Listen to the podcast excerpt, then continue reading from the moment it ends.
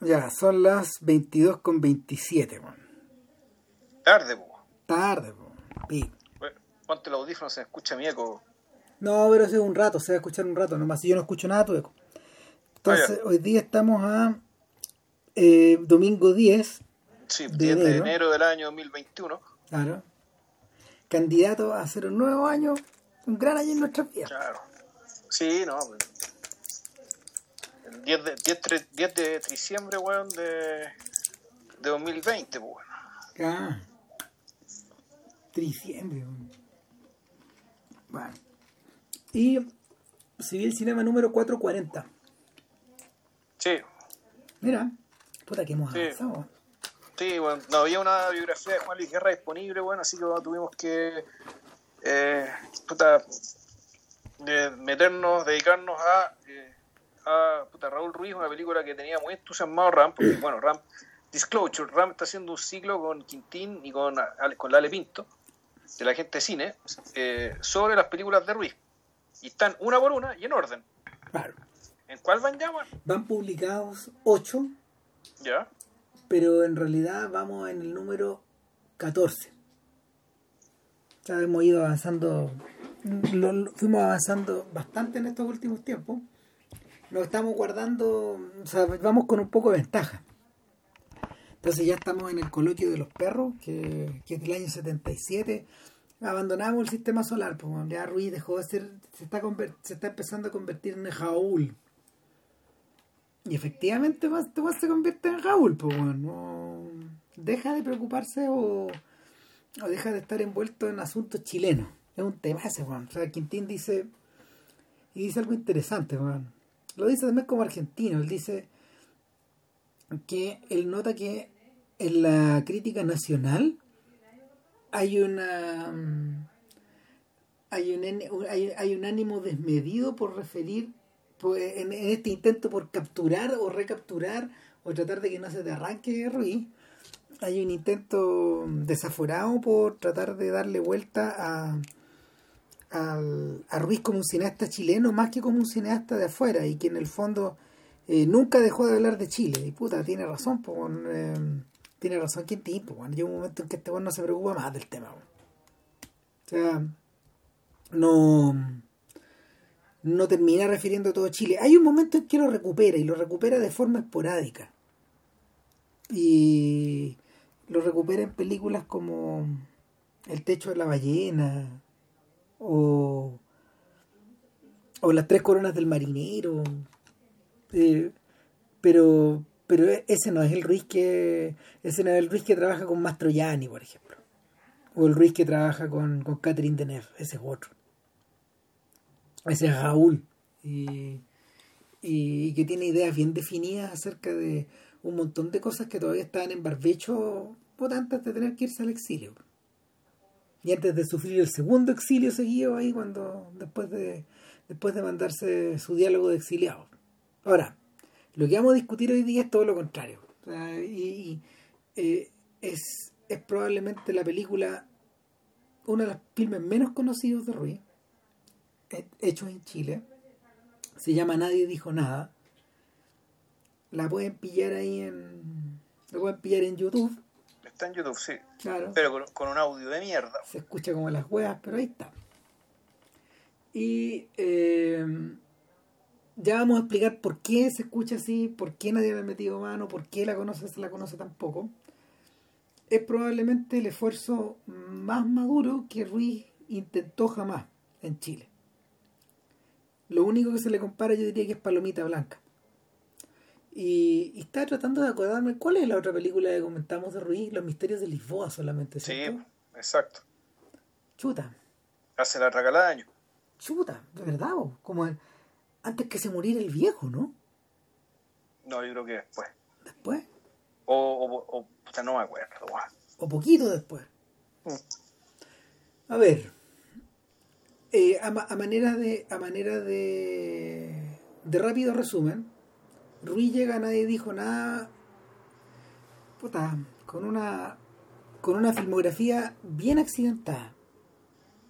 Eh, hasta ese momento solo se han estrenado aunque tiene, aunque tiene como 8 o 9 películas, solo se han estrenado dos en Chile, en 1971, al final de 1971.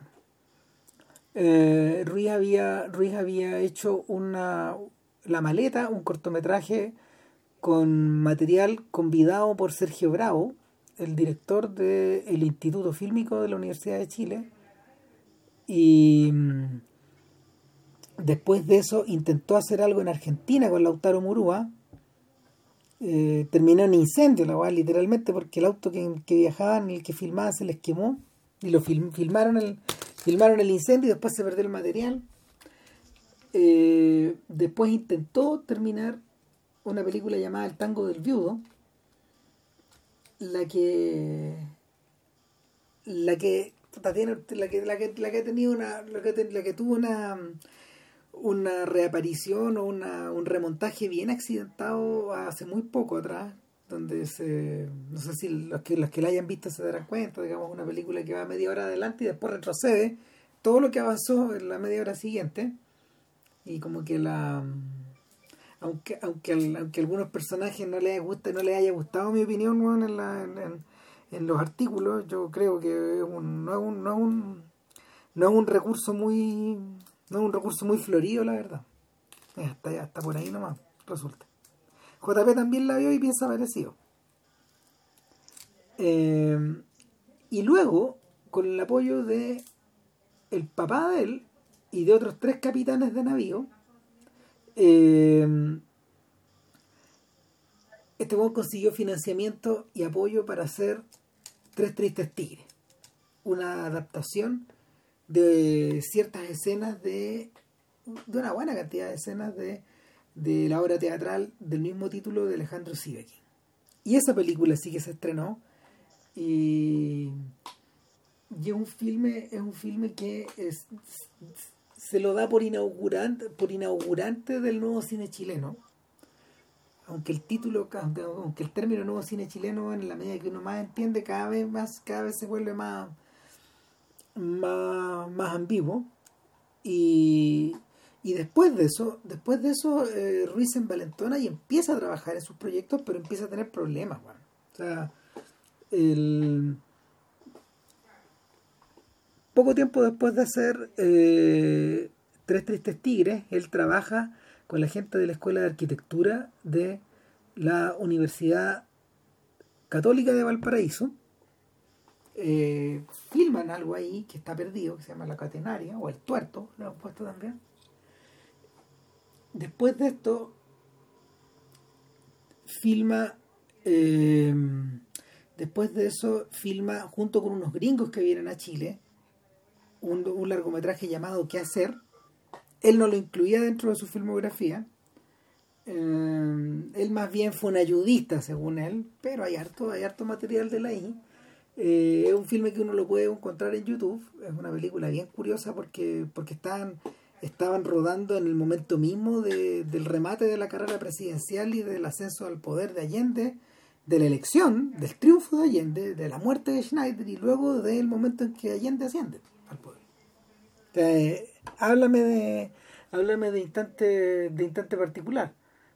Eh, después de eso, muy pegado, hace una película llamada La Colonia Penal. Se la muestra eh, con, con, muy, con muy pocos medios, se la muestra a sus amigos del Partido Socialista, lo censuran y luego él mismo se autocensura.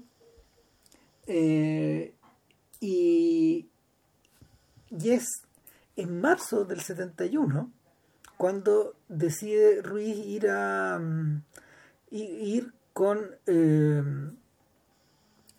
oh, se, me, va el nombre del uruguayo Handler que lo ayudó a, que fue el cámara de que fue el cámara de esta película y, son ellos viajan a filmar el discurso que Allende va a dar ante el pueblo mapuche en el centro de Temuco finales de marzo del 71. El, todo esto está recogido en una en un corto hablado mapudungún que se llama Ahora te vamos a llamar hermano. Y esa es la otra película que efectivamente Ruiz consiguió estrenar. De ahí para adelante haría otras, como el haría otras, hizo unos cortos, hizo unos, un par de cortos eh, para televisión nacional, hizo eh, La expropiación, eh, que, también la filmó en cuatro días, hizo el, realismo socialista considerado como una de las bellas artes, que ahora es una película que van a rescatar de nuevo. Y, y por último, por último, se inmiscuyó a fondo en Palomita Blanca, una película que quedó terminada y que no se pudo estrenar. Y, y lo, lo fascinante de esto es que en realidad eh, él debe ser el, chile, el, realizador chileno más activo de todos esos años, pero por goleada. Son como 12, 14 proyectos, entre las webs perdidas y las cosas nunca estrenadas y las cosas que, que se mostraron. Y entre medio de esos, a mediados del 71, empieza a gestarse la idea de Nadie dijo nada cuando a Ruiz, después de que se ha visto en Italia, Tres Tristes Tigres, una película que ganó, de hecho, el Festival de Locarno en Suiza y que de ahí inició una breve gira con la copia que quedó, digamos, para el extranjero, eh, suscita el interés del hijo de Rossellini. Y el hijo de Rossellini, vía el padre, tiene entrada directa a la RAI. Y en la RAI a Ruiz lo incorporan en un proyecto que se llama América Latina vista por sus cineastas. Un conjunto de largometrajes uno hecho en Argentina, otro hecho en Cuba, otro hecho en México, creo, y hay uno en Chile. Y, y como, como se trataba de un proyecto de la raya, había plata. Se podía filmar en colores, se podía filmar con relativa, con relativa calma y tranquilidad. Y, y Ruiz, al momento de hacer eso, eh, de filmar por primera vez relajado, la otra, la otra instancia de, de, relajo en rodaje sería Palomita Blanca, donde, donde los productores privados eh, le, pusieron a su disposición los medios de Chile Films, o sea, anduvo bien. Bueno, Ruiz filmó, Ruiz filmó bien descansado, nadie dijo nada y, y, emerge, y emerge de ahí con una película inclasificable. Porque los que... la primera pregunta, ¿Se sabe cómo la recibieron los italianos? Es que está, es súper buena pregunta porque en el fondo no la vieron mucho porque es una película que siempre se ha exhibido por la televisión. Si se exhibió en cine, en, en, Italia fue muy brevemente. Y la RAI, a través de su, de su de su canal RAI 3, que es la que, es la que muestra todos estos proyectos artísticos, la ha mostrado numerosas veces con el, con el paso de los años. Eh, claro, tal vez porque efectivamente Ruiz se volvió más importante en Europa después. Pues, entonces, bueno, tenemos esto, lo mostramos. Ahora, uno puede responder la pregunta de otra manera, o sea, mejor dicho, puede formular la pregunta de otra manera. ¿El hijo Rossellini le volvió a hablar a Ruiz? Yo creo que no, yo creo que no deben haber permanecido mucho en contacto.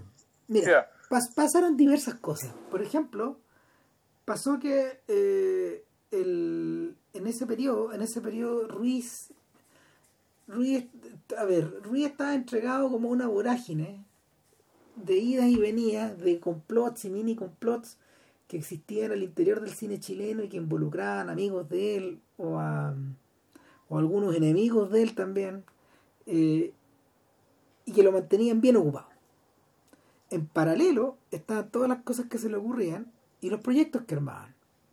Los 14 proyectos que mencionaste hace un rato. Y en paralelo, en paralelo estaban estas otras cosas, por lo, la, la, el, interés de el interés de los extranjeros y sobre todo el interés de, los italianos en el proceso allendista también. O sea, no hay que olvidarse que eh, el interés llegó a tanto que el mismísimo Roberto Rossellini viajó a Chile, entró a la moneda y entrevistó a Allende.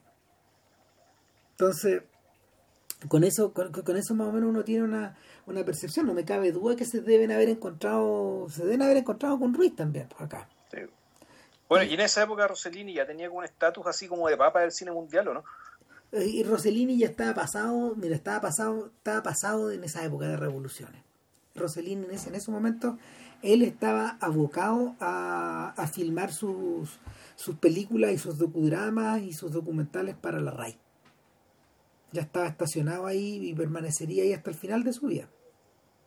O sea, este Rossellini ya había iniciado su etapa televisiva con la prise de pouvoir de Louis XIV. 14. Que, eso es del año 66, por ahí. y que fue conversada en este, este podcast hace 10 años, si no más. Claro, entonces, entonces el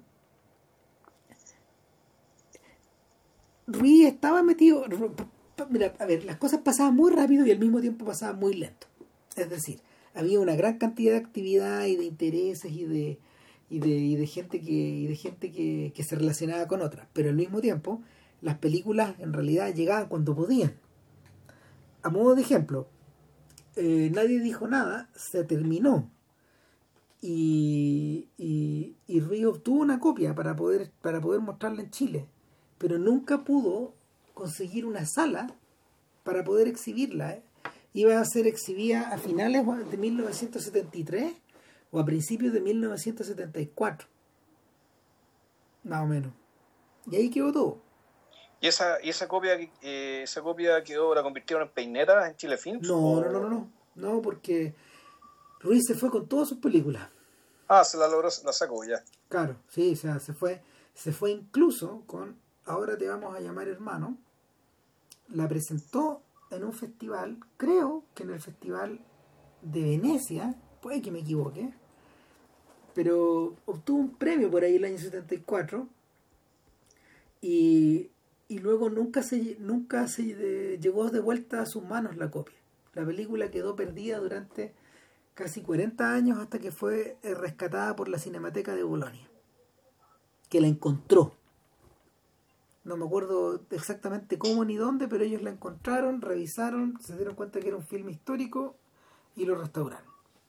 Y esa es la copia que uno puede ver en YouTube. Entonces, eh, los destinos de las películas eran muy diversos. A mí me da la sensación de que la copia que tenía Ruiz de Nadie Dijo Nada es la copia que todavía, que, que hoy día está depositada en 16 milímetros, que hoy día está depositada en el archivo Ruiz de la biblioteca de la Universidad de Duke. Ahí hay varias películas. Están, Está todo el material del realismo socialista.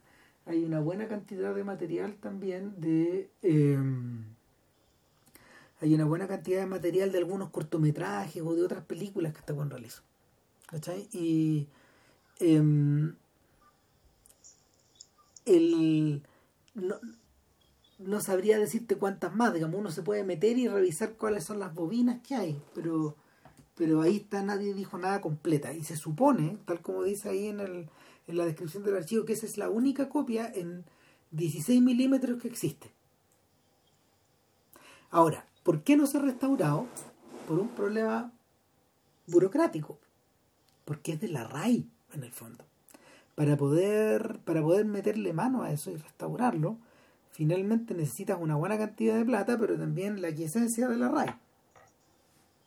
Y, y, siendo un organismo burocrático como es, no es tan fácil.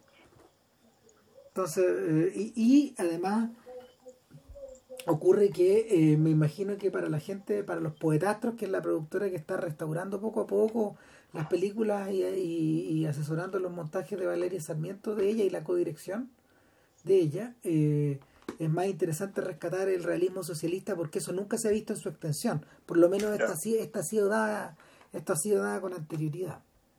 Yo tengo entendido que la película que Ruiz filmó en Taiwán también querían, querían meterle mano porque eso también está inconcluso. O sea, para, para que tengan una, una, una idea más o menos del estado de los materiales, Ruiz terminó aproximadamente 102 películas incluyendo cortos, video, arte y todas esas cosas, todos los proyectos. Pero hay alrededor de 24 proyectos más o menos que están inconclusos y algunos perdidos.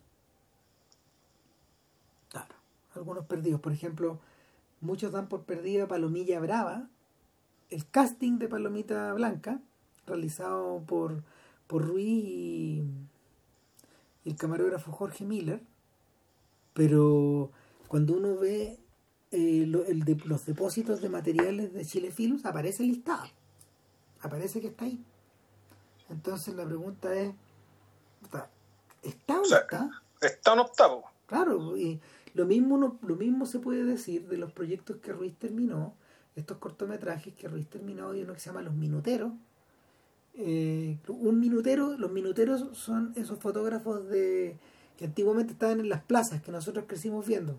Esto es como de máquina cuadrada, eso es un minutero. Y, y el ese par de cortometrajes debiera estar en los archivos de 16 milímetros de televisión nacional. Pero, pero es un archivo que está inexplorado, pues no existen fondos como para, como para poder clasificar y visionar esos materiales, que es lo más importante.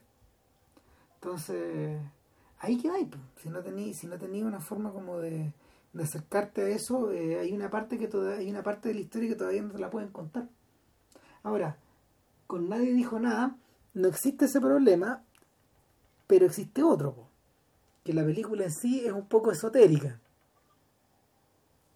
Esotérica en su tema, esotérica en su extensión, en sus ideas, en su misión. Si tú tuvieras que decir de qué se trata, ¿de qué, de qué se trata, Juan? Mm. Puta. Em, Como piensas, ¿eh?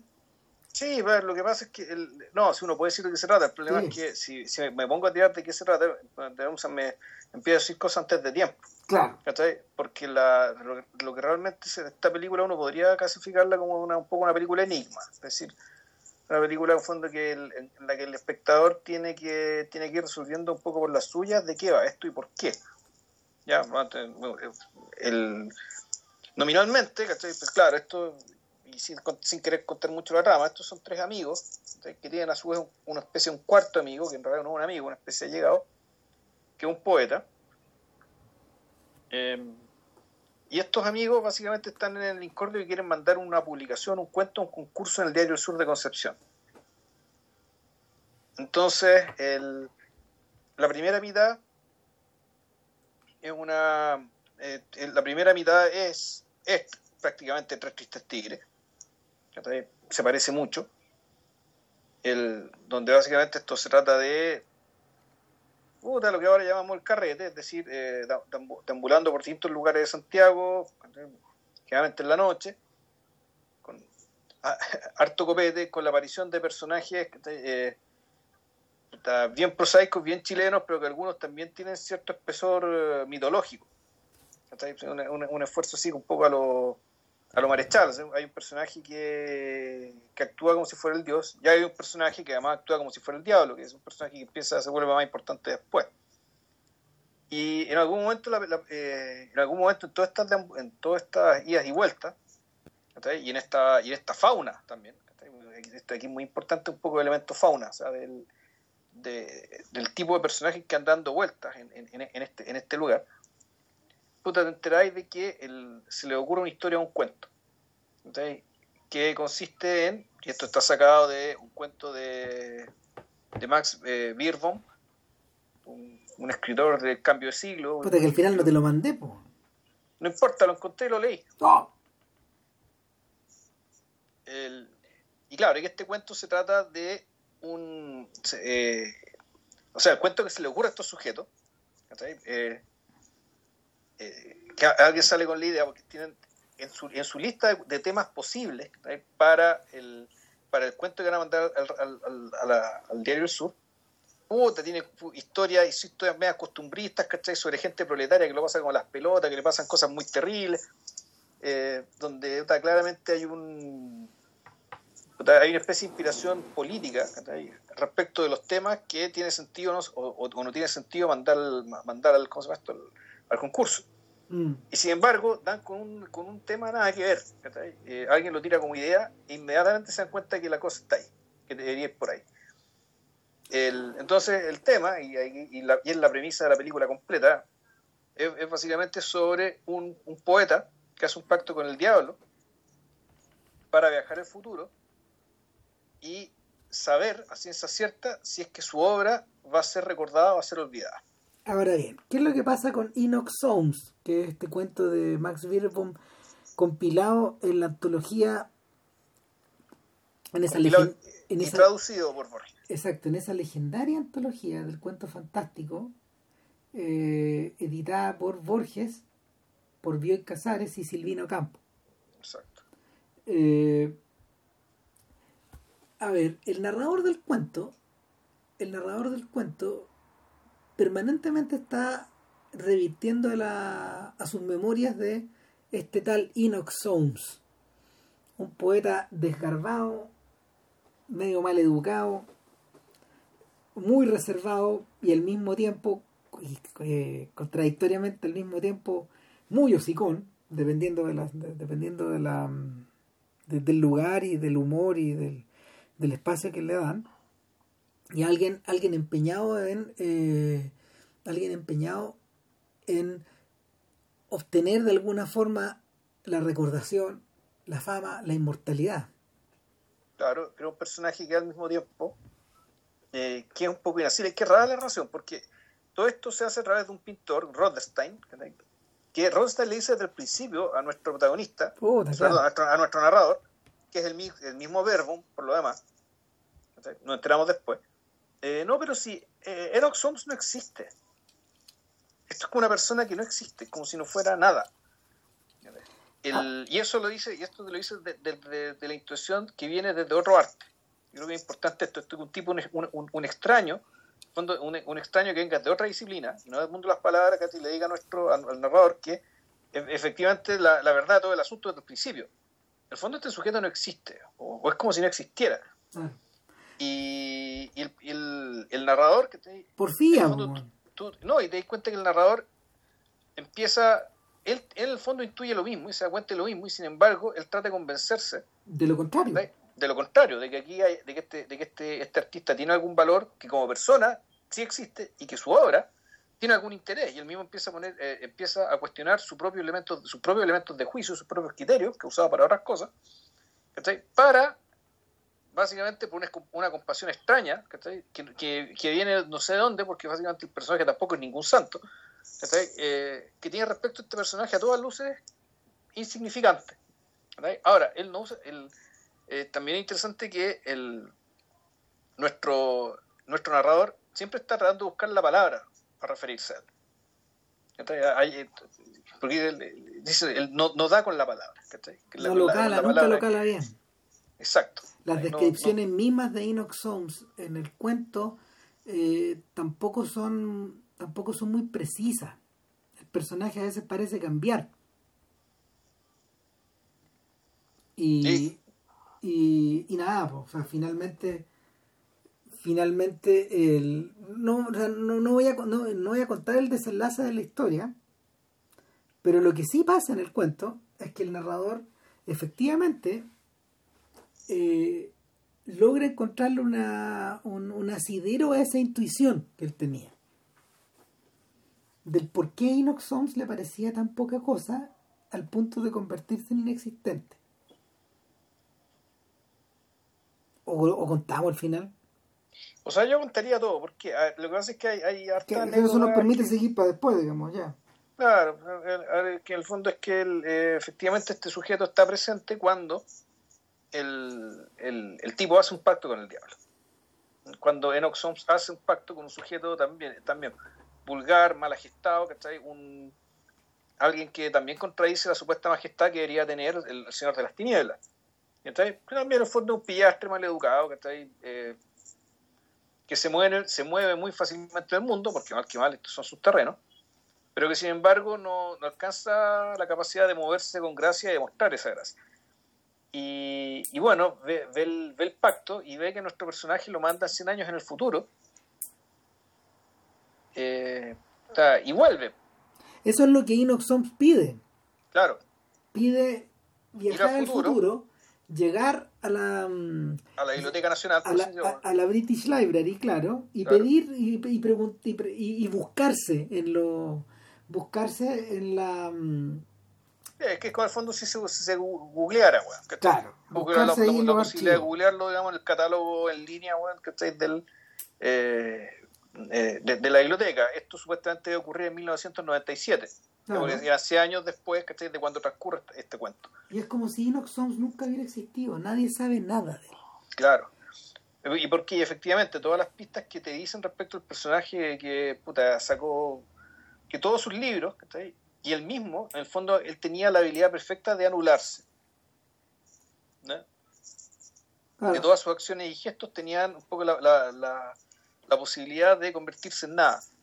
Lo que uno podría también decir que esto puta, es una especie de obra de arte perfecta. El, pero él no lo veía así, y esa es su tragedia. Y efectivamente él va a, 1997, creo que el 10 de marzo o algo así, eh, de, 1997 a las 2 días de la tarde. Y, está toda la tarde buscando y a las 7 de la tarde, de, eh, ya de la hora 100 años después, vuelve. Encuentra con que puta, dice que no, que no hay nada. Y, y nuestro narrador trata de convencer al diablo que no se lo lleve porque mal que mal el, eh, fue pura pérdida para, para Soms, y, y, sin embargo, bueno, el diablo se lo lleva igual. Ahora, este, cuento, yo, yo no conocía al, autor, digamos, que ahí antes de leer el libro, antes de leer la película, ni, ni, ni ahora leer el cuento. Pero eh, tuvo una importancia cultural. De hecho, cuando efectivamente ocurrió el 10 de marzo, 2 días de la tarde de 1997, fue gente a esperar. A Inox a, a, ver si es que aparecía Inox De hecho, hay una crónica de un de un, unos magos humoristas, de uno de ellos, de Penn Teller. Teller, él fue para allá. ¿Por qué? Porque ese libro había sido muy importante en su, en su, en su colegio. Entonces estuvo, eh, tuvo 34 años pensando en, bueno, ¿cuándo hacer 1997 para ir a ver si es que efectivamente se aparece Inox o no? Y efectivamente se pareció un huevón, digamos, que tenía cierto que podría asimilarse al personaje. Así medio disfrazado, haciendo el show, supongo, pero eso es menos lo que cuenta lo que cuenta este humorista. Claro, eso, eso entra como dentro del folclore y el humorismo británico que se da para esta. Claro, y, era, no era, y no era poca gente la que fue a esperar, ¿eh? Varios era un par de buenos, no, eran hartos, ¿cachai?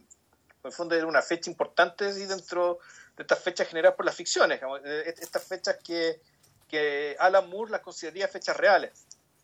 Claro. Ahora, eh, hay una sola referencia a Inox Holmes en la biblioteca. Y, ahí es donde la base muerde la cola. La referencia a Inox Holmes es en un cuento llamado Inox Holmes de Mac Verbo. Exacto de manera que de manera que el, este personaje este personaje que le resultaba tan extraño finalmente termina convirtiéndose en parte de su obra literaria. Claro dicho de otra manera y creo que esta es la clave para interpretar la película de Ruiz es que el autor se convierte en el personaje de la obra de otro. Ya.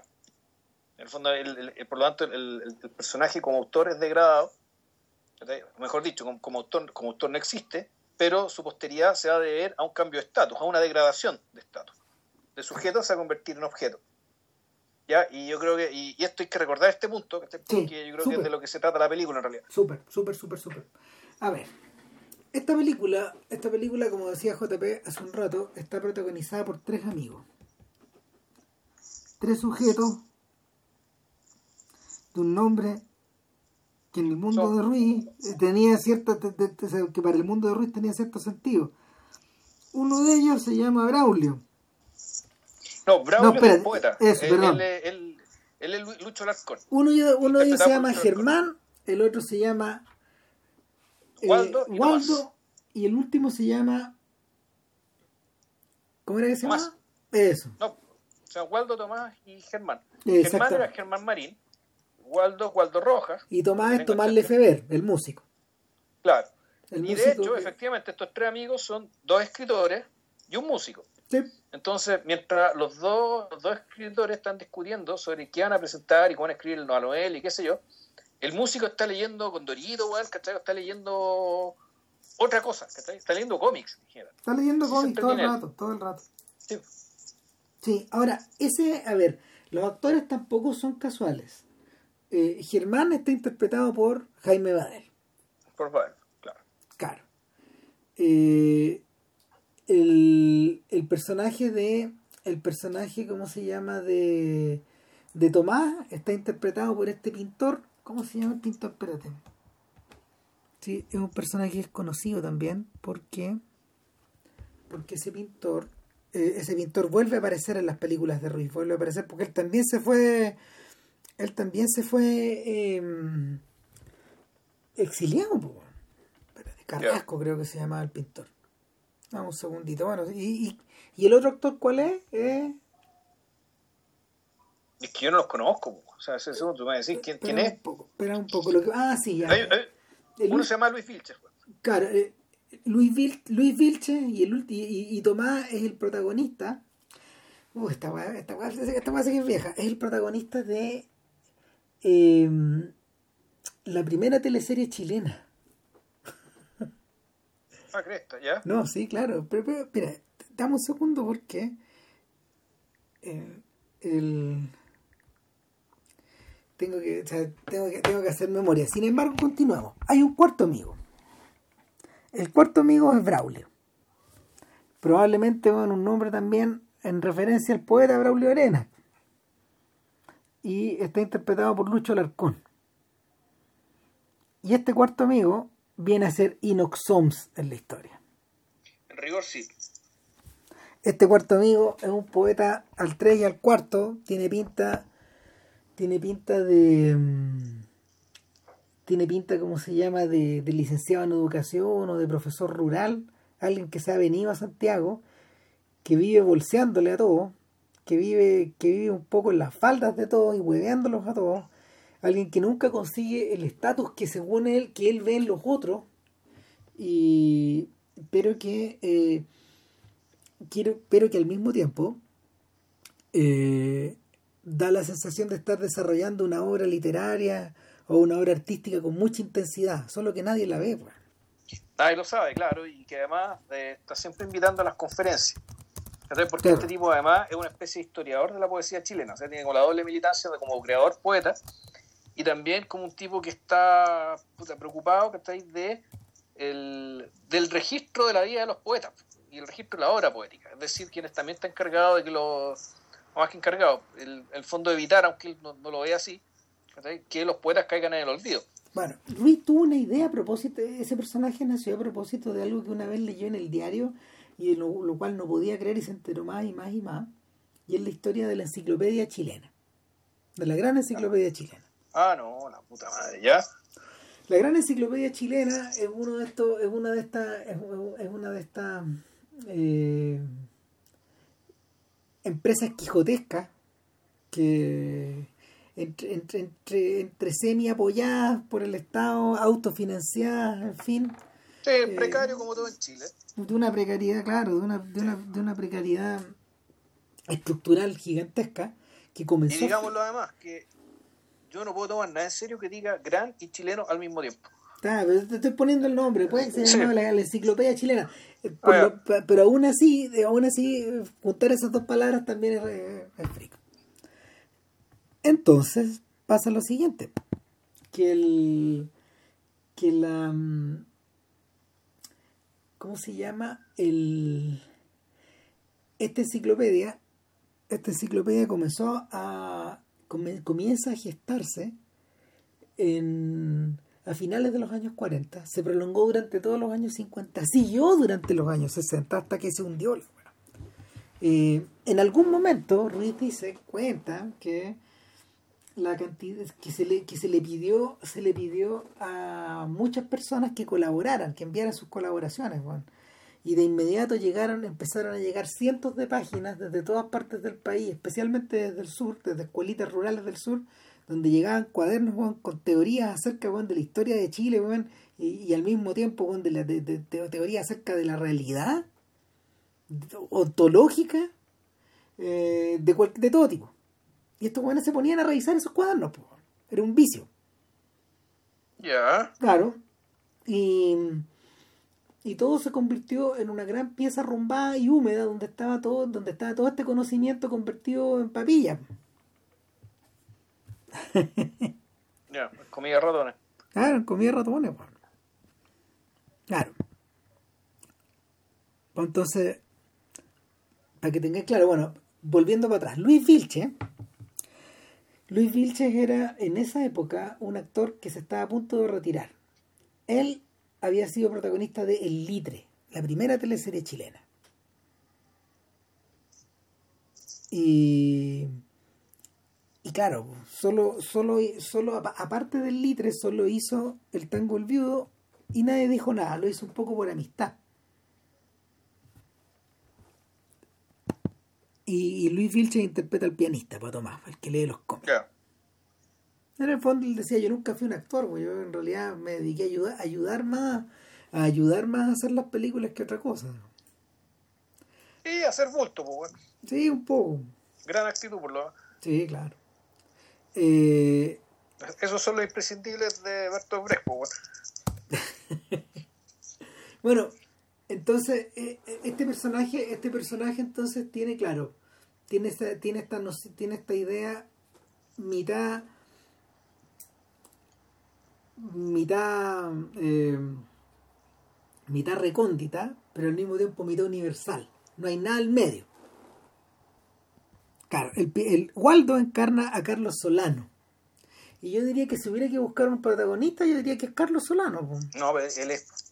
Claramente, Waldo Martínez, poeta chileno. Es que, en realidad, es que ahí está el punto. El, cuando tú decías que el poeta. Porque, a ver, volvamos a cuando estamos contando la historia. Cuando a la mitad de la película, a estos dos, a estos se les ocurre que hay una. que hace una historia eh, sobre. Donde, una historia sobre este poeta que vende su alma, ¿cachai? Para ta, ta, ta, ciertos elementos previos de la trama te hacen pensar que, bueno, esto ya está ocurriendo.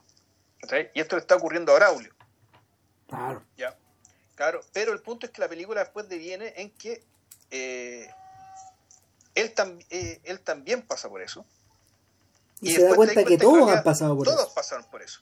Y que ahí, bueno, ahí empieza ya el...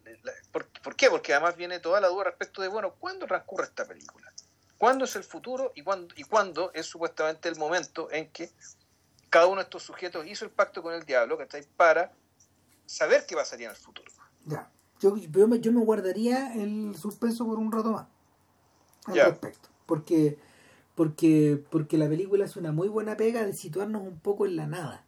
Los personajes están vestidos prácticamente como los protagonistas de eh, de Tres Tristes De Tres Tigres, como Tito, como Rudy y sus secuaces.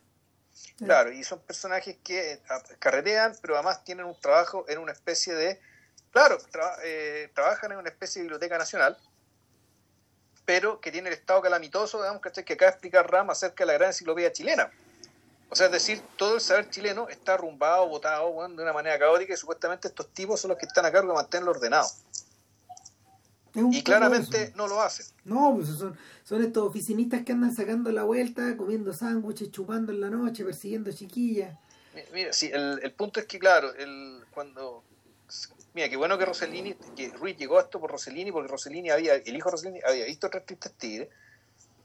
Porque, claro, la opción era que aquí lo que se esperaba mucho era el tema de la pornomiseria, bueno, caché, historia de pobreza y qué sé yo. Y lo que hace Ruiz, en el fondo, es hacer una actualización de tres tigres y, también en cierta medida yo creo que le hace un repaso, y creo que se diste un tema, Ram, que el tema de la, del, pasmo cinematográfico ante el, el, fenómeno de la burocracia. Como, como forma de producción, digamos, como, forma de trabajar, forma de vivir. Eh, que en Chile, bueno, hay una película que se llama El Burócrata, González, digamos, que toma la guapa la chacota. Pero el, para mí, esto es una película de podcast, Y el, aquí el, el epítome de esto para mí el, el posto, el posto de Ormi, donde ya el fenómeno de la burocracia también aparece como, ya, eh, ya, ya no, no, tanto como una caricatura o una queja respecto a cómo funcionan las cosas, sino también el lugar en el imaginario, eh, eh, lugar, en, el imaginario occidental que ocupó la burocracia como forma de ascenso social y como forma de pertenencia. Entonces, el posto es una película que es sobre eso sobre lo importante que es obtener el posto, porque una vez que tú tienes el posto implica que te puedes vestir de otra manera, haces otro tipo de trabajo, en el fondo tú ya empiezas a subir en la sociedad. Por el hecho de pertenecer a, esta burocracia. Estos sujetos están vestidos como burócratas, de riguroso negro, con, camisa blanca, y, el, y el pobre Braulio trata de imitarlo como puede, con sus trajes baratos, con sus camisas, con sus guas que se desarman, con, el único terno que tiene y, fracasa miserablemente, entre que se ríen de él y el mismo y, entre que él mismo acaba atacando a estos sujetos que eh, a los que se hablea diariamente. Claro, incluso llega, llega un momento en que el con esta poco una, esta pseudo, esta pusilanimidad que tiene un poco el chileno, esto de evitar el conflicto o, o, postergarlo, postergarlo hasta que explote en violencia. puta, está el personaje de Chenda Román, que, que, es una especie de volcán, digamos, que, que, acelera las cosas respecto a este sujeto. Y está ahí, está ahí en parte que para, eh, para servir de contraste con el tipo de carácter que tienen estos cristianos. Y también para en algún momento, para que estos, tipos queden solos y tengan aire. ¿Por qué? Porque efectivamente Braulio es como una limaña, que se les pega y se les pega y se les pega. Ahora, lo, lo bonito y lo bonito y la moraleja, la, moraleja que nos da la película es que eh, si eliminan la limaña, siempre está la posibilidad de que se te aparezca una limaña peor. Claro. o de que esta limaña, a su vez, a su espalda traiga otra. Claro. claro, y aquí está el, quinto, que vendría a ser el quinto protagonista de la película, que es el que también es como el, prodigio actoral acá de, de, Nelson Villagra, que es un cantante, es un cantante de bolero, en la UAS donde estos tipos van a carretear. Y, y que a ah. poco empecé a dar cuenta que tiene cierto dominio eh, sobre distintos recursos eh, mundanos, que hace pensar que, bueno, este weón es el diablo. Un sujeto llamado Tony Ventura, un tipo que habla con acento argentino, pero que es un chileno de Antofagasta, según él. Eh, es, claro, es chileno de Antofagasta, pero habla como argentino, canta boleros, tangos, todo lo que sea. Cabalga, puta, hace de todo cuando puede cabalga estupendamente, simpatiquísimo, se, seduce a, quien quiere, en el fondo el, está, el, mundo es su, es su dominio, y así se comporta. El, y claro, uno empieza a preguntarse, da, bueno, tú Ram conversaste con Quintín sobre esto, siendo Quintín argentino, acerca de, bueno, ¿por qué, el, por qué, el, por qué tiene estas características? Entonces tú decís, esto es anti-argentino. no necesariamente. Eh, eh, el, ¿Cómo se llama? Ruiz dice, no, si esto es una humorada anti-argentina, pero, pero al mismo tiempo está, está eh, como a él le interesaba también, oscureciendo ciertas partes de la, del asunto. Eh, mira, en el artículo, en el artículo que armamos con Quintín y que está desde finales, desde finales de diciembre en, en el agentecine.cl, por si lo quieren visitar, eh, el, la, la caracterización del demonio acá eh, em, yo, le decía a Quintín que es más parecía a la de Don Sata. El demonio, este demonio bigotón rojo, y musculoso, de, de, de, Condorito. De Condorito, claro. Y este weón, Tony Ventura se parece un poco a Don Sata en ese sentido. Que, finalmente es un, es un sujeto que te embolina la perdí.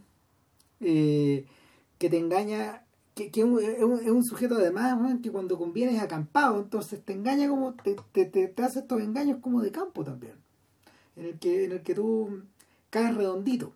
No es un, y, como bien decía Vilcher recién, no es, un, no es un demonio que opera en el transmundo, sino que opera en el aquí y el ahora.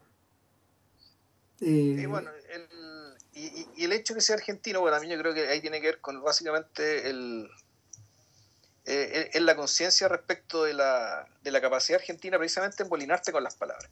O sea que el, nuestro, nuestros hermanos del otro lado efectivamente tiene una destreza verbal que los chilenos no tenemos y que a la cual admiramos y tememos. Y que por lo tanto, claro, que el, y que el personaje diga ser chileno antofagasta, pero que hable como argentino, yo creo que ahí está la humorada. Porque ser argentino tiene completo sentido. Pero completo sentido, y no porque creamos que los argentinos sean el diablo, digamos, sino básicamente por el, por el temor que se le tiene de cierta precariedad cultural, que se expresa en en la desigual capacidad expresiva que tienen ellos y que tenemos nosotros, en promedio, ¿se entiende? Ah, Pero si agarráis a, dos ejecutivos, o sea, a, una persona de cada clase social de Argentina y de Chile, uno al lado del otro, y los ponía a conversar, eh, pues, va a dar la diferencia siempre. El único sujeto que de hecho tiene la envergadura como para pararse, para plantarse ante el diablo, es Lucho Alarcón ahí, pero es interesante que... Eh, dentro de la galería de personajes que interpreta para Ruiz en toda esta década, este es el único personaje que es distinto. Que no es, que no es, que no es canchero, que, no es avasallador, que no es un tipo que maneja el poder. Eh, al revés, pues, el, claro, el personaje más precario de todos. Claro, Alarcón interpretó a, en, en, en, Tres Tristes Tigres era el sujeto que tenía el cuerno de la abundancia, pues bueno, los cheques que los cheques del viático con el que venía bueno, no tenían fondo, o sea, no, tenían no tenían final, emergía el dinero y por todos lados. En, en, en, la, en la colonia penal es un presidente, el presidente de este país, un poco hecho a la eh, eh, a la medida para reírse de Cuba en el fondo, esta, esta, esta república esta república de, capti, de cautiva que crea noticias y esa es su exportación pues. Exporta noticias exporta noticias trágicas y, y, exporta noticias infuriantes para el mundo de la democracia el, en el caso de en el caso de la expropiación es nada menos que el capataz de el, capataz del fondo que, que, tiene que ser entregado y que el dueño del, del fondo egoístamente quiere entregarlo a él y, y, no que llegue la Cora a, expropiárselo. Y claro, este capataz finalmente se parece harto a Pinochet. Claro. Eh, entonces, en, en, qué, en qué hacer, eh, Alarcón interpreta a un a un, eh, a un parlamentario comunista de una larguísima trayectoria en el Congreso, entonces 30 años en el Congreso. Entonces, claro, un en general. Es parte del establishment, sí. Claro, y en general a, a Alarcón se le encargan estos personajes como que dominan. Y acá, acá por lo mismo, estos tres, estos tres sujetos quedan un poco abandonados a su suerte cada vez que el diablo aparece. Se ve muy poca cosa. O sea, Chenda Román de inmediato se va con el diablo y es la primera que desaparece, weón. No se la ve más, weón. O sea, y, oye, pero ¿y, dónde se fue este, cómo, cómo se llama el personaje? ¿Dónde se fue Elsa? Eh, no, la última vez estaba con Tony Ventura. Entonces, no, cagó todo. O sea, eh, y, y, los personajes gradualmente empiezan a empiezan a, a desaparecer del mapa. O sea, el, el, siguiente que se va, eh, efectivamente, es Braulio. Claro, se va Braulio y, en algún momento eh, se van después el tanto Tomás con... no, no, no se, miento, no se va Braulio el tiro, No, pues se va, el primero que se va, el primero que se va es Tomás, o Germán. No, si los dos se van juntos cuando llegan a la playa, están los tres en la playa. Ah, tenéis razón. Y aparece el diablo y se lo lleva a los dos y Waldo no quiere irse. Y Waldo es fácilmente el protagonista porque de él vemos el proceso de cooptación lo vemos explícitamente. Y de él sabemos también más acerca de su, de su situación personal, que es básicamente un tipo que se está separando, o que ya se separó, que tiene hijos, y que su esposa, que muy civilizadamente se siguen viendo, como que se quieren y se respetan, y que su esposa se va a ir a, fuera, fuera del país a, una beca, a estudiar. En ese sentido, el, yo viendo la película me acordaba que entre el físico de Jaime Badel y la historia de Waldo tenía un poco la, el personaje de soy mucho mejor, soy mucho mejor que vos, Che Sandoval. Quedando un poco en las mismas. Entonces estábamos especulando hoy día más temprano acerca de la posibilidad de que Che Sandoval lo hubiera visto. Nadie dijo nada, lo que no me extraña en absoluto. O sea, porque, porque, porque soy mucho mejor que vos también. Es una película acerca de un sujeto que empieza a quedarse solo. Es, un, es un sujeto que mira a su alrededor y hay terreno pelado. Claro el, en el fondo siendo las dos películas sobre la clausura, ¿cachai? Pero claro, la, la clausura en el caso del... De este, ¿Cómo se llama este alemán, ¿cachai? El personaje Sebastián Bram, claro, es, una clausura completamente privada. Es él el que está en una jaula. Aquí en cambio la cosa tiene ribetes mucho más grandes. Sí, no, no. El, de eso vamos a hablar después. La película empieza a ponerse ambiciosa en el momento en que en el momento en que en que observamos que en que observamos a, al personaje al personaje de Waldo botado botado botado botado sin sus amigos. Ya no ya no ya no tiene de hecho se le al, al, al desaparecerse sus amigos empieza a dar bote empieza empieza a ir a estos distintos locales pero en realidad no es que no sea lo mismo, lo que pasa es que el, todo lo que lo rodea aparece con todo lo que lo rodea repentinamente parece devolverse ante sus ojos de la misma forma en que nosotros lo vemos. Es decir, eh, escenarios medio surreales, escenarios medio oníricos, eh, lugares ambientados en espacios nocturnos que funcionan como como restaurantes, como bares, pero que, que finalmente parecen refugios de una, de una realidad que te corretea hacia adentro, de una noche muy cerrada, de una noche de una noche que te traga en el fondo y estos, estos son náufragos que llegan hasta ahí. El, es una idea, es una idea que yo creo que a Ruiz le viene de los años en que ellos, ellos él, él y Waldo Rojas y los otros amigotes pululaban por estos tugurios. En una entrevista a Waldo Rojas en el, creo que en el desconcierto, eh, le, le, preguntan le preguntan, bueno, ¿y, por dónde carretean ustedes? Pues, por el Bosco, decía el periodista, olvídate, el Bosco era demasiado caro, bueno, de verdad los lugares a los que íbamos bueno, eran los que podíamos pagar. y, y, por lo mismo... De eso ya no debe quedar nada. Nada, nada, todo desaparecido. Todo desaparecido, eran muchos bares de estación central. De esa zona. No, y tú te das cuenta por la arquitectura, ¿cachai? O sea, el tipo de espacio, son espacios que están todos botadas. No, claro, porque son, son lugares de techo alto, probablemente de adobe, con una buena, con una, con, con una buena quinta, con una con un buen espacio interior. Casas, con patio interior. Sí, todo, todo un espacio. De fachada plana. Bueno, todo, todo un espacio que en el fondo eh, hoy día existe solo en esas películas. Eh, y por lo mismo se vuelve un poco surreal. ¿Cachai? Se vuelve más surreal aún. Y ya entramos de nuevo en el terreno de Inox Soms. ¿Qué, qué, qué quedó de toda esa gente? ¿Qué quedó de todas esas tomateras? ¿Qué quedó de esos ¿Qué quedó de todo eso? Em, de toda esa de toda esa experiencia, de todas esas conversaciones, de toda esa compulsión. Eh, una de las fuentes de eso también, se me olvidaba, pues era, que eh, Ruiz, Ruiz se trató mucho y convivió mucho con Jorge Telier. Y Jorge Telier es el epítome de estos personajes, de este tipo de personajes. El, eh, eh, este sujeto que cargaba en, su, en su maletín puta, libros importantes, libros importantes para el futuro de la poesía chilena, pero que al mismo tiempo podía confundirse con estos curaditos de estos locales. Eh, no. Telier era de la Telier, era un sujeto de la generación anterior, eso sí, era mayor que estos cabros. Cuando uno se lee las poesías de, Waldo Rojas, eh, Rojas proviene de otro lado.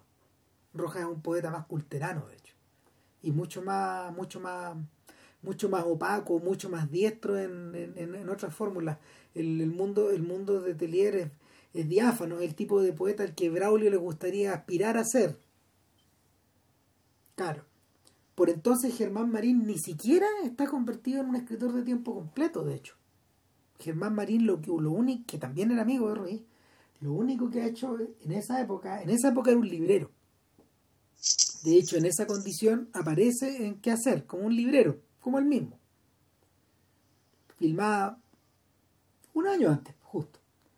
Y, y no, en, esa época lo único que había acumulado Germán Marín era, era vida nomás, que se plasmaría después en los libros.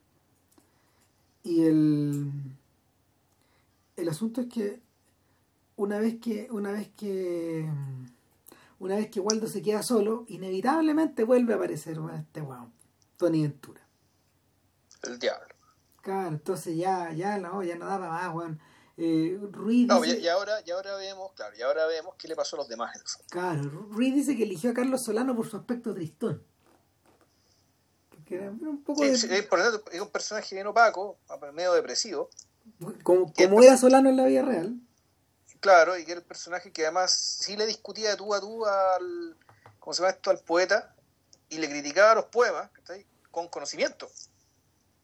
Ah, además, bueno, con, eh, eh, y una buena, una buena, mira, una buena cantidad también de buena, como habéis dicho antes, de compasión, porque él lo aloja, por ejemplo, a veces en la noche, cuando este Juan llega curado, Juan, y no, le toca, le toca la puerta de amanecía, viniendo quizás quién, quién sabe de dónde.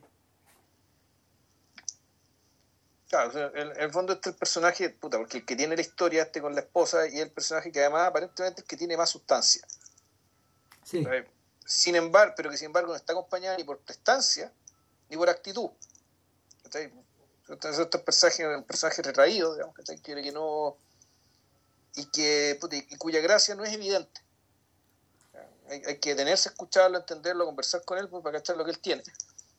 Bueno, y eso es lo que hace Tony Ventura y le ofrece este trato.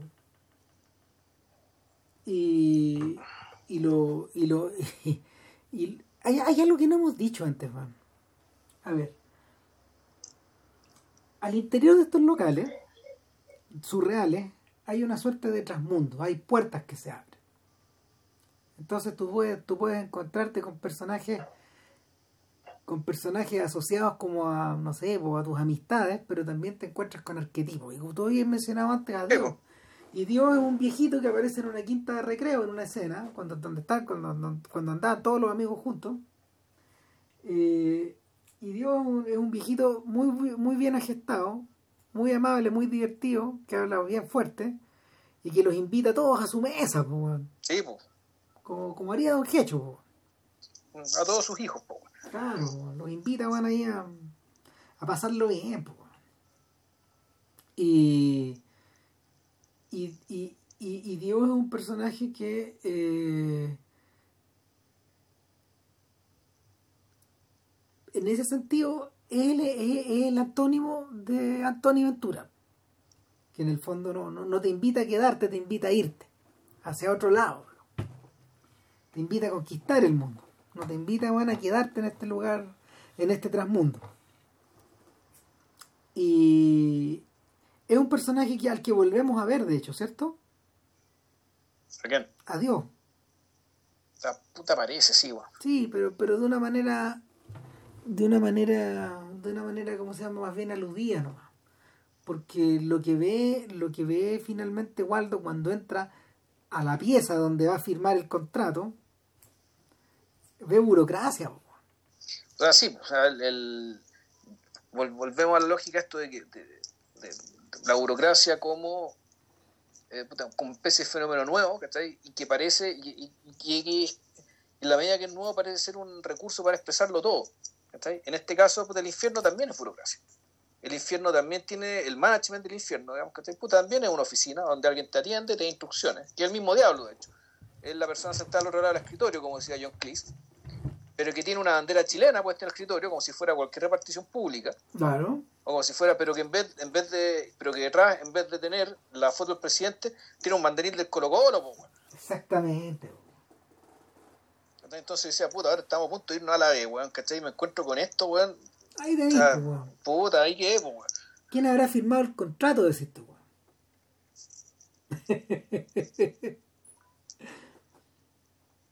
Claro, no, el Colo Colo está, el Colo Colo está con las patas calientes, van en esa escena. Bueno, hay que decir que Ruiz, yo creo que era colocolino. Mucho, mucho. O sea, no sé si era, era colocolino como, hincha o era un muy, un muy interesado en el fenómeno Colo Colo. No, y como, como claro, como una especie, una forma muy extraña de ser chileno. Interesado también en cierto fenómeno social de, de a veces están ahí intercalados en las películas chilenas partidos de fútbol se escuchan.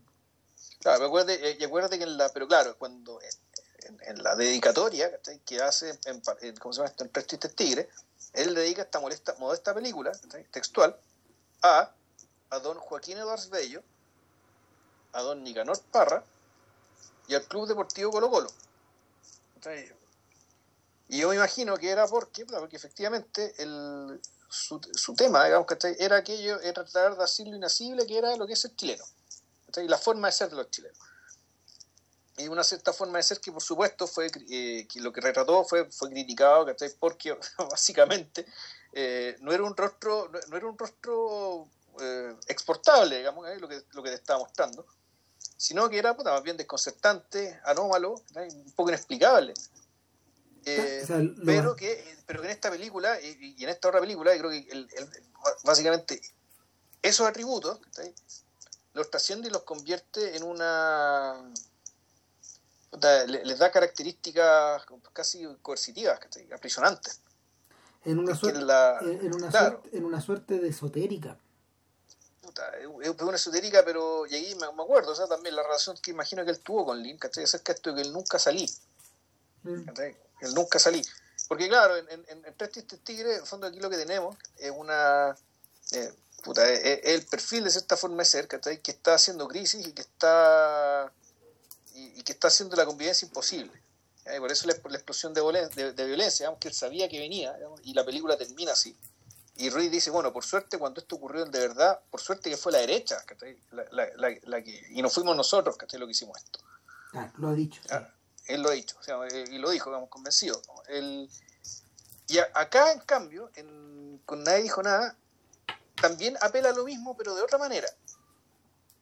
Eh, es- lo, lo, lo- una, una, lo, eh, y aquí viene la conexión, aquí viene la conexión con Inox Sounds, weón, porque, porque lo que pide, lo que pide Waldo es ir al futuro, a ver qué quedó de toda esta weá. O sea, también quiere ir a ver dónde fueron sus amigos.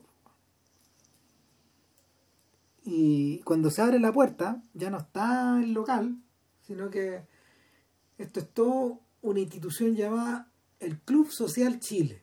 Claro, que perfectamente podría ser, y por los discursos y toda la cuestión, y esto, yo dije, esta es masonería también, Sí, es una logia, lo es.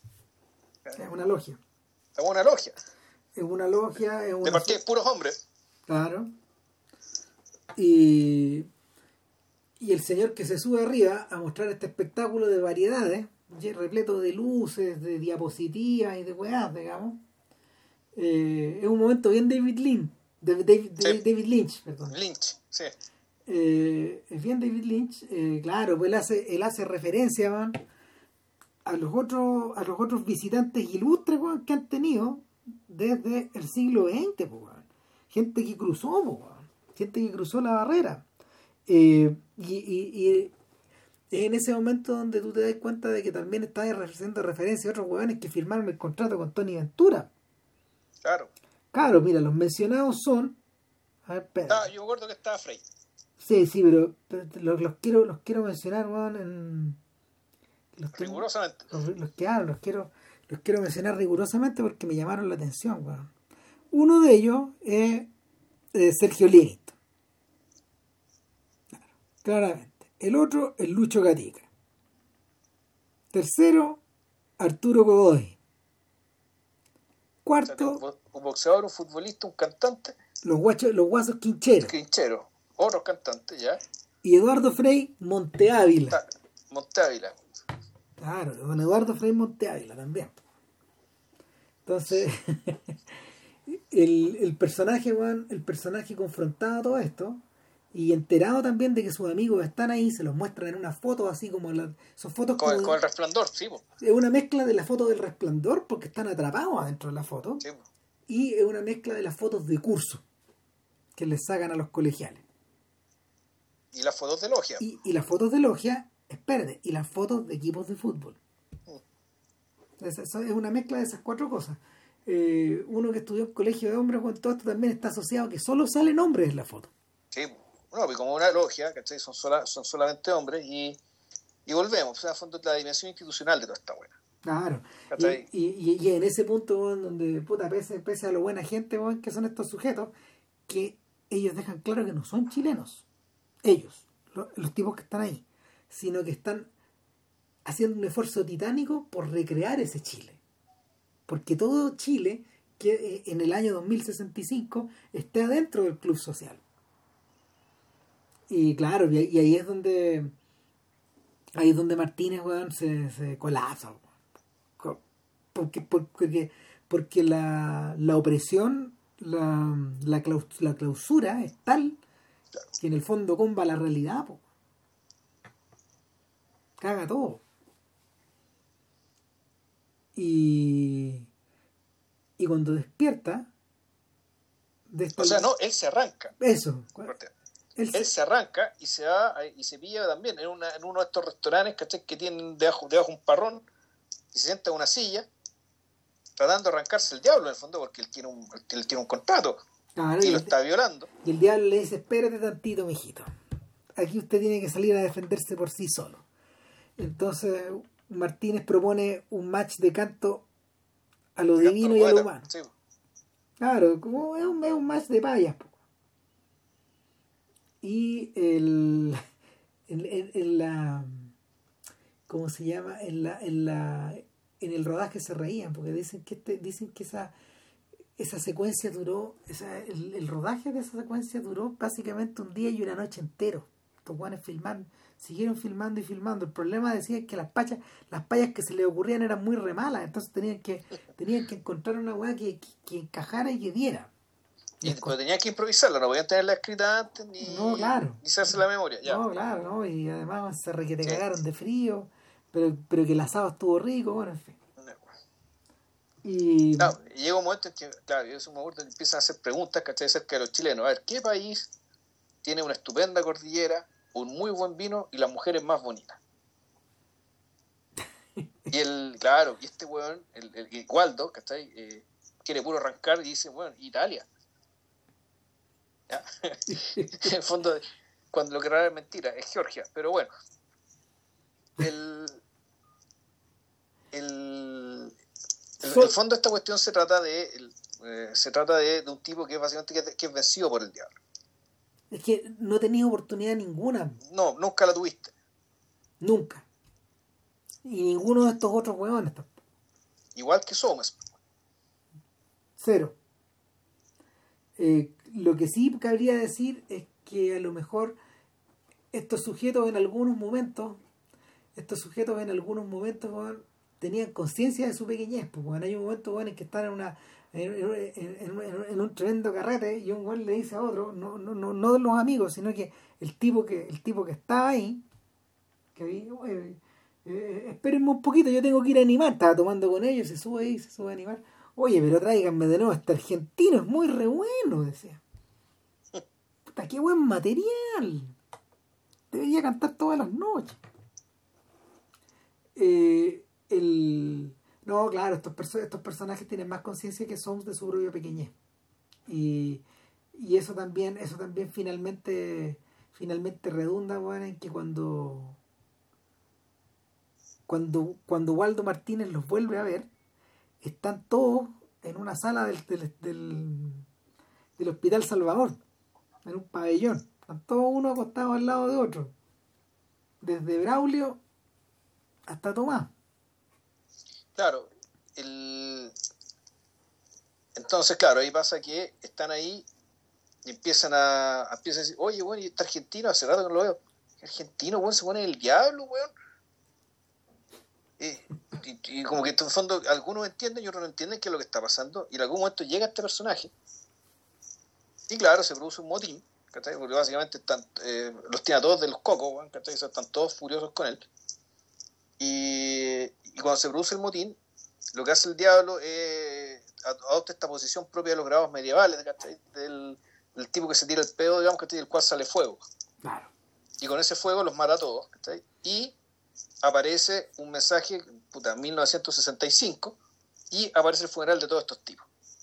Y se encamina la, la, la larga procesión, la larga procesión de cajones, se encamina hacia el interior del cementerio general mientras se escucha una voz similar a la de Eduardo Frei Monteávila. Montalva. Monteávila, que en aquel entonces era presidente. En, en, la película, digamos, porque esto fue el 71, nada Allende. Exacto. Y, la pregunta es, ¿por qué ahí? O sea, es que mira, ahí la pregunta, eh, o sea, yo cuando vi esto dije, no, pues en realidad, yo la impresión que tengo es que en realidad todo lo que vimos nosotros transcurre en 1971 y que por lo tanto todo lo que vimos en la película ya eran los tipos lanzados al futuro. Y que por eso es que estaban yendo eh, iban tanto a conferencias sobre poetas y qué sé yo para saber si es que eran nombrados o no. O sea que el, efecto el, gesto este de ir, a meterse a la biblioteca a buscarse el libro aquí en vez de hacer eso lo que hacían era ir a conferencias a ver si nombraban o no nombraban menos concurrido que una conferencia de poetas Sí, claro, y, algún, al, al, principio había, había harto público. Y en esa conferencia que es cuando se conocen, digamos, Los tres amigos con el poeta Braulio. El poeta Braulio lo que hace es fondo aportillarle la conferencia, ¿cachai? Al, eh, la conferencia, eh, puta, musitándole cosas al oído al público para decir que está hablando pura weá del conferencista. Ahora, lo, que, lo que es interesante es que, eh, o sea, lo que me hizo es que te quede en la duda el hecho que en realidad todo esto que nosotros vimos son los mismos personajes que ya venían, que ya estaban, ya estaban en el futuro. Y que por lo tanto lo que pasa en el pasado, digamos, en 1965, que en la muerte, digamos, claro, eso es algo que no, nunca vimos. Ahora, sé que eso no es del todo coherente, pero creo que me, habría resultado mucho más interesante la película dentro de esa claridad.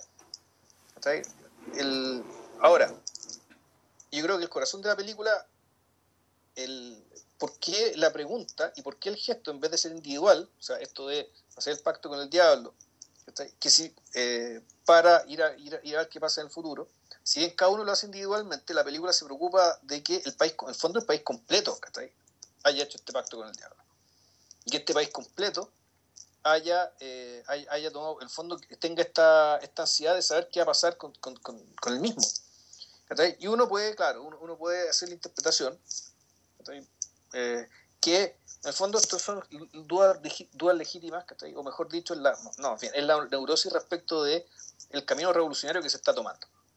En el fondo la ansiedad por saber si esto, que esto que estamos emprendiendo va a resultar o no. El Quintín se planteaba la misma duda en la, en la discusión.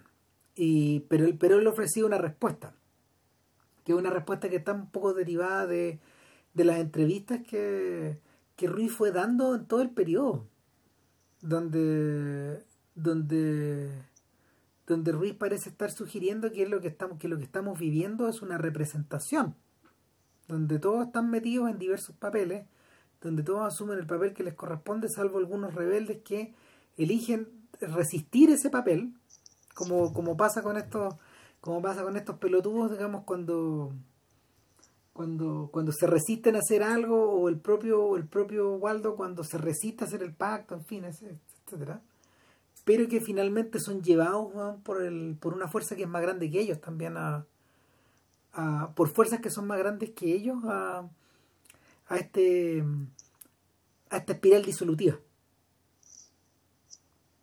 y una cosa que es muy interesante en la película es que ese, ese trayecto, ese trayecto que de alguna forma lo anticipaban, lo anticipaba, lo anticipaban los personajes de los tigres, que lo y, que se hace eco eh, en, la, en la colonia penal, acá está un poco más desarrollado, pero acaba de acaba de acaba de, de desarrollarse por entero cuando entramos ya a la película que que Ruiz hizo justo después, con la plata que le había sobrado.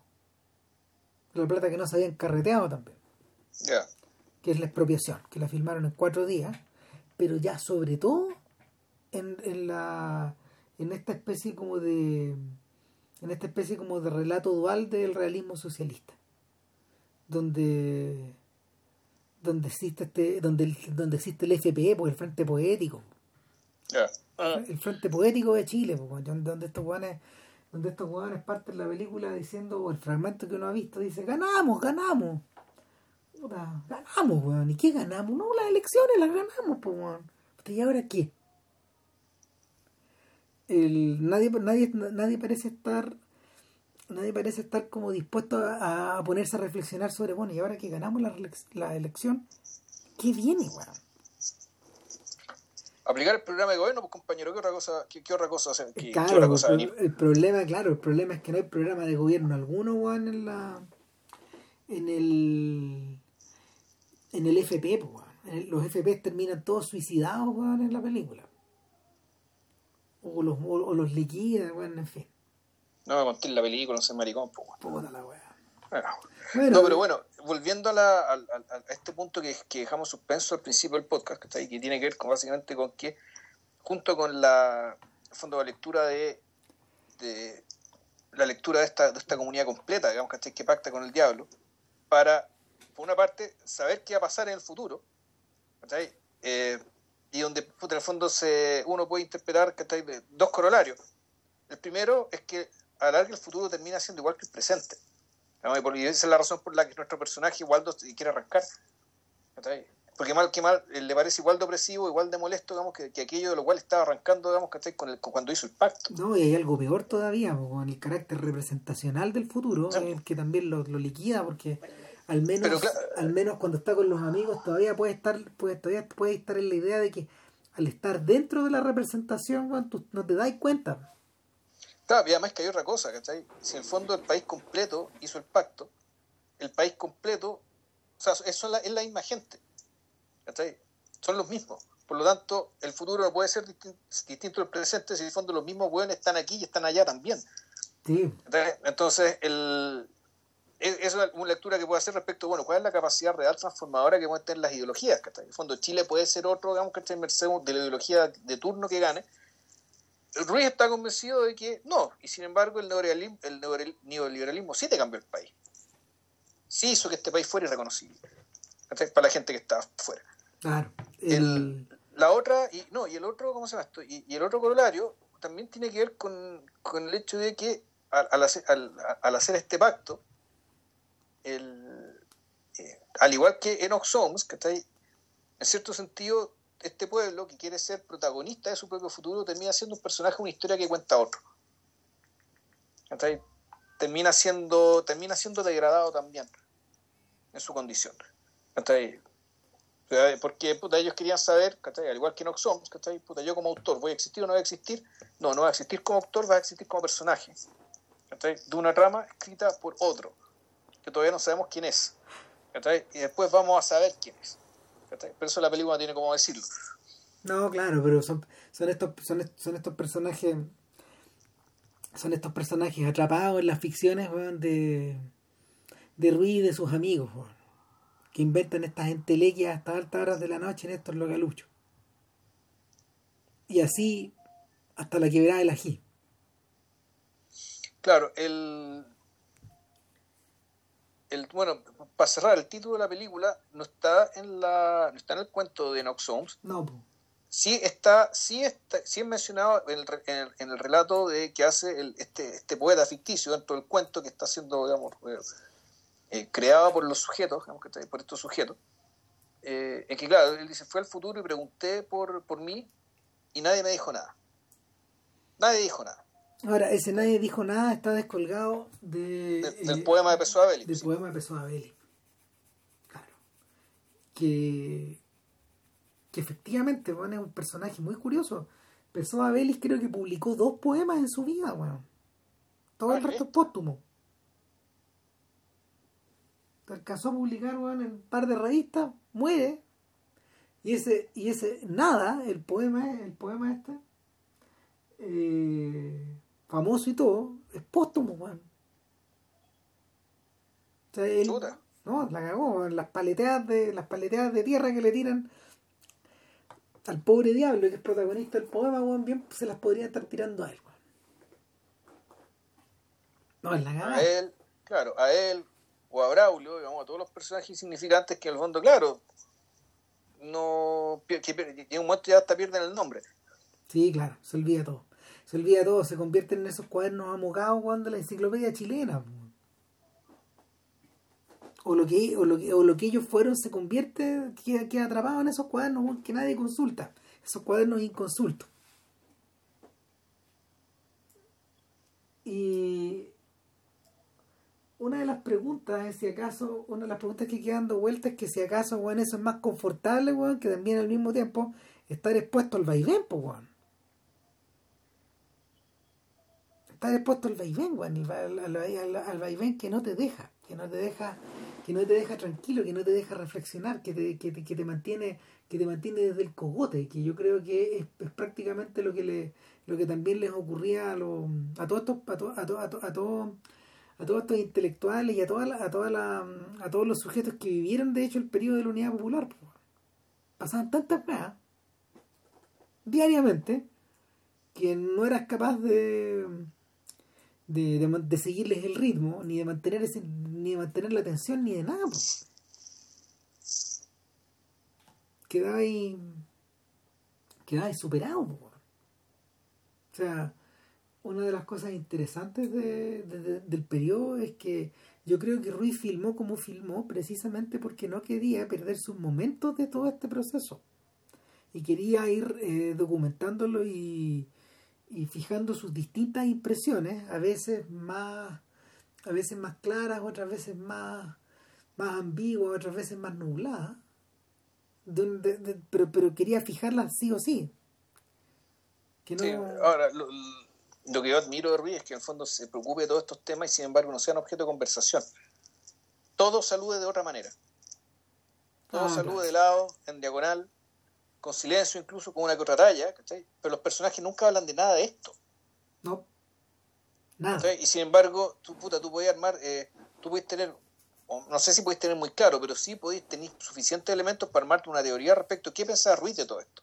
Y, y, sin embargo los personajes no, no lo dicen, no necesitan decirlo.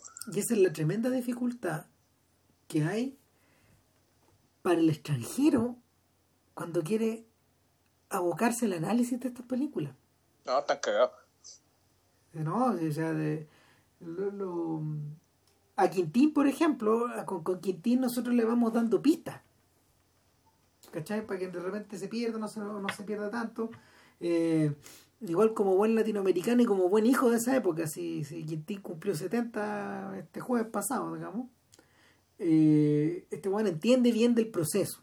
O sea, y o sea, claro, la macrohistoria la entiende y la conoce, y la maneja. La, maneja bien, la maneja bien. Mm. Mejor, mejor, que lo, mejor que el hombre promedio, de hecho. Pero el, pero el, problema son los subtextos, O sea, cuando uno observa los subtítulos que al italiano que la película tiene, van, puta, se pierde la mitad, weón. En la traducción. Se va perdiendo la mitad de todo lo que se habla, de lo que se dice, de lo que se sugiere, en fin. Ahora, el propio Ruiz era consciente de eso y cuando, se, cuando comienza su carrera en, Francia, él dice, yo que me especializaba en todo esto, de repente quedé en pelota. Y lo único que quedó en mis manos era una retórica. Era una En el fondo es, es como un abogado que se tiene que cambiar de país, Es poco menos eso.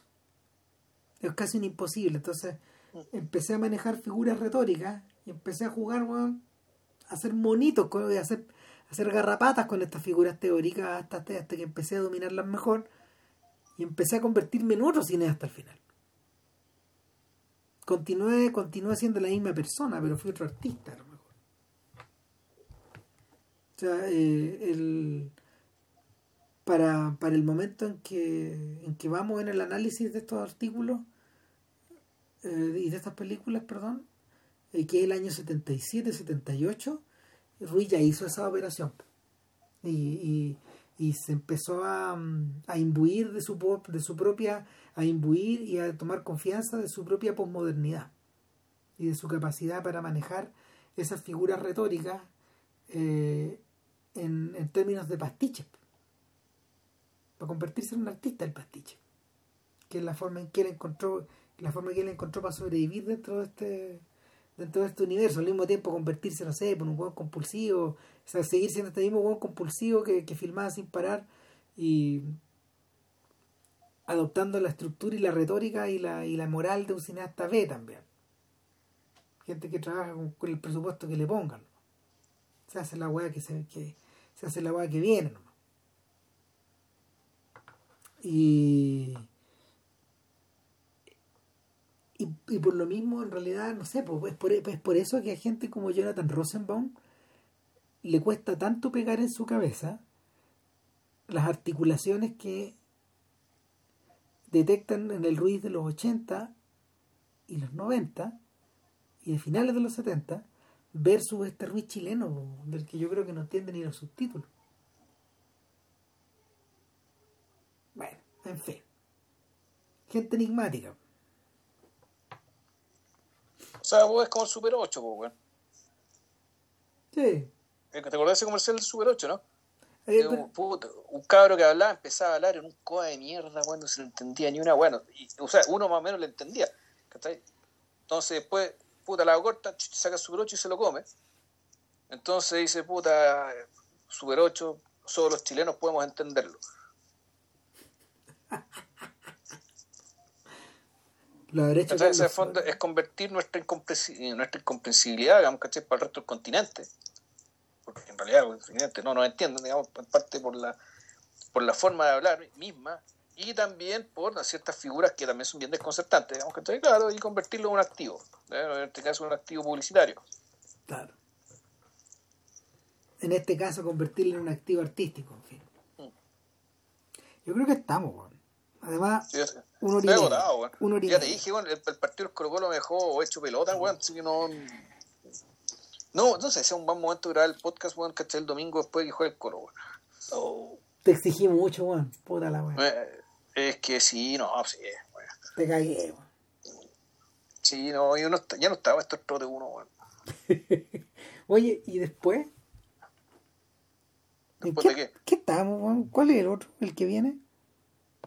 No me acuerdo, weón. Malmkrog. Pero tenés que verla primero, a ver si te tinca, pues, weón. Puta, Sí. Ya, si la voy a ver esta semana, weón. Ahí me decís si te anima yo o no. Ahora, lo lamentable es que el, la película de la cual deriva ¿cachai? Eh, los tres ejercicios de interpretación, puta, este está difícil de conseguir, weón. Entonces, y claro, yo, yo por mí habría hecho, habría hecho, habría hecho las dos. Ahora, igual se para sola, naturalmente mal, porque a mí me gustó mucho. Pero bueno, vela y a ver si te tinca o no, pues si no, eh, pensemos en un plan B, pues, weón. Ya. Ahora, lo divertido es que nosotros cada cierto tiempo, puta, se nos ocurren como muchas películas. Tenemos, tenemos una lista como cinco pendientes. Pero cuando Después se nos llegamos, olvida, se nos po. olvida todo. po. Sí, pues estamos, estamos teclas ya, estamos viejitos, weón. Los tatiras, weón, se nos olvidan las películas, po, O sea, si- o sea, las películas se nos olvidan, obviamente se nos olvidan las películas, se nos olvida la lista de películas que tenemos que ver para Claro, hacer la- pero- este podcast. Porque como desorganizado, weón, y como inorgánico que el podcast es. Claro, si- si, si, si aquí tuviéramos un secretario, un que anote la weá que decimos, son uno de los dos, pues no tendríamos este problema, pero lo tenemos. Pero es que también nos habríamos aburrido, weón. Sí, la- Ah, todo esto, ve, ve el, el condenado en la horca. Que también es otra película que te puede interesar. No sé si para podcast, ¿cachai? Porque yo creo que tiene, ya, como te decía, eh, tiene muchas mañas de su época. Es muy hija de su tiempo en el más sentido, ¿cachai? Se, se nota mucho, pero está llena de ideas, ¿cachai? Ideas súper poderosas. Ya, bueno. Siendo. Ya, Llevamos una hora y 32. Basta, weón. basta, sí. bueno. Tengo que los platos, además. Ya. Nos vemos. Que estén bien, correcto. Cuídense. Show. Chao, chao.